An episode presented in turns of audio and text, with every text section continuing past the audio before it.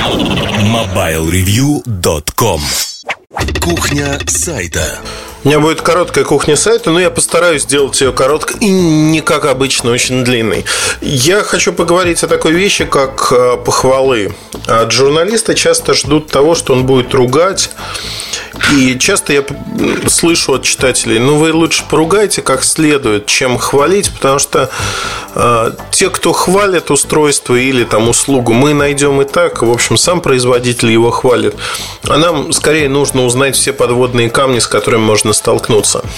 Иногда крайне редко получается так, что устройство вызывает, ну, фактически восторг, несмотря на там некие недочеты, о которых говоришь раз-два раза в год это происходит. И всегда это очень тяжелый выбор для журналиста. Для журналиста особо тех, кто еще не состоялся, не имеет имя или боится по каким-то причинам. Э, это всегда тяжело сказать, знаете, так, что вот э, я считаю, что это хорошее устройство без всяких там экивоков и прочих вещей. Даже часто очень состоявшиеся журналисты говорят, например, мне очень нравится это устройство, но я говорю только об этом устройстве и не хочу говорить про компанию, чтобы, не дай бог, вы не подумали, что я участвую в каком-то пиаре от этой компании. Вот не дай бог вы подумаете, это будет очень плохо для меня как журналиста. На самом-то деле, мне кажется, хвалить тяжело, да, это правда, а, по многим причинам. И вот тут надо определиться, готовы вы отстаивать свою точку зрения. Вот казалось бы, да, что ругать тяжело. Ругать намного проще, наверное, чем хвалить. И э, журналист, который скатывается в ту или иную крайность, то есть всегда ругает, не обращает внимания на плюсы или всегда хвалит, э, неполноценен. В любом случае надо предлагать э, реальный взгляд на вещи. Например, я не виноват абсолютно в том, что большинство устройств, которые сегодня выпускаются, имеют те или иные изъяны. Моя задача про них рассказать. Задача э, читателя, который пришел прочитать про эти устройства, он может ругаться на меня, может не ругаться, но время работает всегда на меня, а не против. По одной простой причине, что когда проходит время, люди сталкиваются с теми же самыми проблемами, они говорят, о, да, вот правда написано, или там неправда соврал, нет таких проблем. Особенно, когда стопроцентный брак где-то, и некоторые счастливчики, просто по теории вероятности, есть всегда люди, у кого не ломается. И вот эти счастливчики с пеной у рта доказывают массе людей, что все хорошо и ничего не ломается. Но в целом хвалить действительно тяжело. Тяжело по многим причинам. Начинаешь... Э, тут другой момент еще есть. Когда ты хвалишь кого-то, компании очень часто воспринимают это как повышенную лояльность и ругать потом тяжело. То есть, когда ты ругаешь, сразу возникает, о, у нас были такие хорошие отношения, а ты нас ругаешь. Ну, вот, например, есть компании, которые адекватно это воспринимают, ну, Motorola. Вот конкретный пример, да, продукты стали портиться, стал ругать, а они говорили, да, мы понимаем, это действительно правда. Другой пример, компания Sony Ericsson начал ругать продукты, потому что скатились вообще в никуда. Встали в позу, сказали, нет, у нас отличные продукты, это ты, значит, вот такой весь из себя проплаченный, непонятно кем, правда, но ты вот такой человек, и мы с тобой дружить не будем, не играй в нашу песочницу. Такой подход тоже для многих. Многие не хотят портить отношения с компаниями. И как и ругать сильно, так и хвалить. То есть тут нужно соблюдать, в общем-то, баланс, как и везде в жизни, баланс, здравый смысл. Все это говорит о том, что похвала, редкая похвала, она заслуживает очень многого.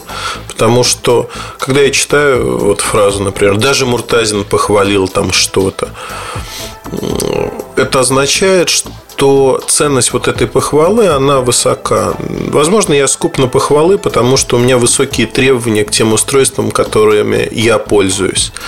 И я предполагаю, что многие люди, которые тратят свои деньги, зачастую значительные, то есть при зарплате в 20-30 тысяч рублей, купить телефон за 15 тысяч рублей, ну, это, в общем-то, дорого. Давайте смотреть правде в глаза. И если человек тратит осознанно эти деньги, читает перед этим и хочет получить максимум возможного, пусть лучше он знает о всех минусах и плюсах. Вот безоговорочно хвалить и говорить, там, бегите, покупайте, но вот не было такого ни разу в моей практике. Ни разу. Есть модели, которые нравятся, есть которые не нравятся, если говорить про устройство. Но всегда есть э, взгляд на плюсы и минусы. Другое дело, что очень часто читатели, это вообще отдельная тема для подкаста, э, воспринимают совершенно перпендикулярно или, я не знаю, параллельные вселенные. Они воспринимают написанное не так, как это написано, перевирают все и вся часто обвиняют, что автор не смог донести мысль, хотя, видимо, э, образование не позволяет прочитать или услышать то, что автор хотел сказать. Когда черным по белому написано, вот если вы поступите вот так, то у вас это устройство сломается, и люди, читая это, поступают так, устройство ломается, они обвиняют, конечно, не себя, а автора, не свое любопытство, а автора, ну и так далее и тому подобное. То есть, фактически это происходит всегда. Вопрос, как с этим бороться, мириться и нужно ли. Но журналист есть еще одна вещь, э, которая очень важна. Рано или поздно, если журналист делает свою работу хорошо, он столкнется с тем, что его обвинят в том, что он продажен. Потому что любая похвальба, она как нож в сердце э, части аудитории, которая не любит там компанию, устройство или что-то подобное. Поэтому по определению любой успешный журналист э, должен иметь свою армию поклонников, которые считают, что он продажен.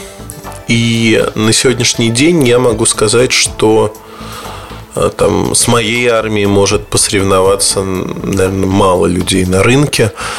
А при этом из этой армии изредка надо брать каких-то людей, с кем можно пообщаться и когда общаешься, начинаешь выслушивать факты, доводы, они скисают. Скисают, потому что они не могут предложить ничего, кроме своих ощущений, а, неправильности мироустройства этого, в частности того, что их любимые компании или продукты загнивают. Но не могут они. Они говорят, ну вот нельзя же вот так резко про них, дайте им шанс. А задача журналиста не шансы давать, а описывать ту реальность, в которой мы живем. Не будущее, а текущее. Наверное, вот в этом и заключается основная роль журналиста. Описывать то, что есть сегодня, а не то, что будет завтра. Да, безусловно, можно писать о будущем. Но если мы говорим о продуктах, то про продукты надо писать именно о дне сегодняшнем, а не о том, что будет когда-то. Поэтому будьте, возможно, скупы на похвалу, но скупы не всегда. Хвалить нужно. Не нужно бояться похвалить, не нужно бояться, что вас кто-то в чем-то обвинит. Недалеких людей всегда хватает. Хвалить нужно. Ругать тоже нужно. Но везде соблюдайте компромисс, баланс мнения, скажем так. Не надо постоянно ругать или постоянно хвалить. Хотя, с другой стороны, вот я не люблю писать обзоры Nokia сейчас по одной простой причине. Ничего хорошего я про них сказать не могу. Ну, вот просто не могу такого, таких недоделок на рынок никто практически кроме них не выпускает в таких количествах. Поэтому, наверное, переносятся обзоры часто, но в итоге я их выпускаю, и опять начинается одно и то же. Но мы знали, что ничего хорошего сказать вы не могли. Хочу сказать хорошее, да не могу. Просто в силу того, что ну вот не работает оно. Как-то вот так. Как обещал, коротко, не буду растекаться мыслью по древу. Э, если у вас есть вопросы, предложения, форум Mobile Review поможет вам. Там же можно найти меня. Удачи, хорошего настроения. MobileReview.com Жизнь в движении.